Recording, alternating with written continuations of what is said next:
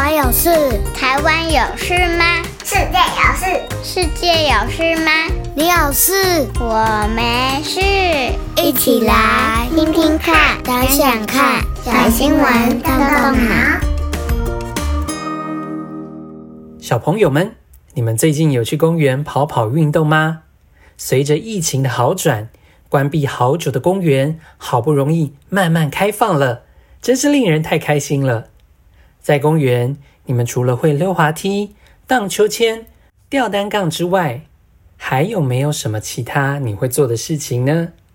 有没有人发现啊，公园里的花草树木中，其实躲藏了好多的昆虫，并且这些昆虫会随着季节而改变哦。你们有发现过昆虫吗？或是最常看到的昆虫是什么呢？今天就让我们一起来收听小新闻。动动脑，看看发生什么事。小朋友们，大家好，我是崔斯坦叔叔。荔枝春象外来种入侵台湾，糟糕了！每一年的四到五月，有没有在公园或是果园看到一些大人戴着防护木罩、戴着手套、长袖长裤的全副武装？围绕在特定的树或果树旁边，他们东看看，西找找，还把叶子小心翼翼地摘下来。你知道他们在做什么吗？他们是专业的摘卵达人。他们正在把荔枝春象的卵片从树上取下。原来呀，荔枝春象会在叶子上产卵。摘卵达人为了不伤害到卵，会把整片叶子完整的摘下来。小朋友们，我相信聪明的你一定听出来今天新闻中的主角是谁了。没错，就是荔枝春象。荔枝春象是谁呢？原来啊，它是一种外来品种的昆虫。现在你在台湾好多地方都已经可以看到它们的踪迹。荔枝椿象特别喜爱果树。像是龙眼树、荔枝树，还有台湾栾树。为什么它们是害虫呢？因为它们会吸食树的嫩芽，严重的话会使树受伤枯死。长大后的荔枝椿象成虫会喷臭液，这些臭液啊会让许多果农在采收时受伤哦。更厉害的是，荔枝春象产卵生宝宝的繁殖力超级惊人的。我们的政府啊，为了有效地消灭它们，不让它们伤害到农人或是大自然，于是想出了三个方法，请大家一起来帮忙。第一种方法是生物防治。什么是生物防治呢？就是放出荔枝春象的天敌平腹小蜂。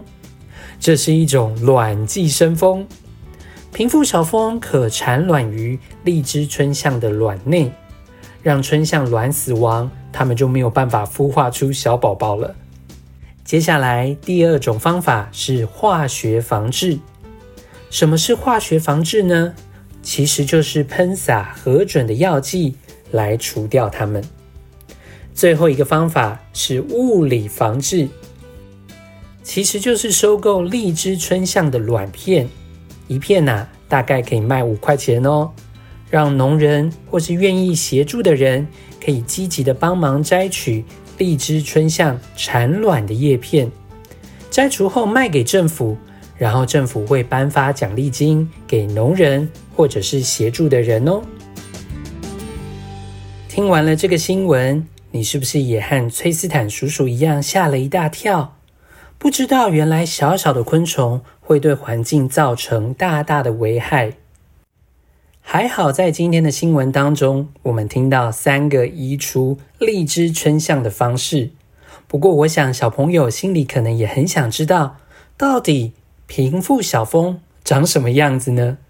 又是如何饲养它们，能够来对付荔枝春象？另外啊，像喷洒核准的药剂。就像我们平常生病吃药一样吗？喷洒完的药剂的果树，它所结的龙眼或者是荔枝还可以吃吗？我想啊，这些问题真的值得小朋友一起来想想哦。另外，听完了今天的新闻，我也要鼓励你动动你的小脑袋瓜，我们一起来看看本周的动动脑小问题。刚刚我们有听到荔枝春象喷洒出来的臭液，它是会灼伤人的。小朋友，如果你有一天不小心被荔枝春象喷出来的臭液给灼伤了，到底应该要怎么办呢？又或者是在野外，如果你遇到了昆虫，不小心被叮咬了，这个时候又应该怎么处理呢？另外，在我们的生活周遭有许多的害虫，你想得到有哪一些是害虫吗？欢迎你可以举个例子跟我们分享哦。最后，你知道吗？在台湾其实还有非常多外来种的生物，你可以想想看，这些外来种的生物，它们是怎么到台湾来的呢？而如果你碰到了这些外来种的生物，你知道该怎么做吗？欢迎你可以想想看这个问题哦。那么，我们今天的小新闻动动脑就到这里喽。下个星期，欢迎大家再和崔斯坦叔叔一起来看看世界正在发生什么新闻。我们下周见，拜拜。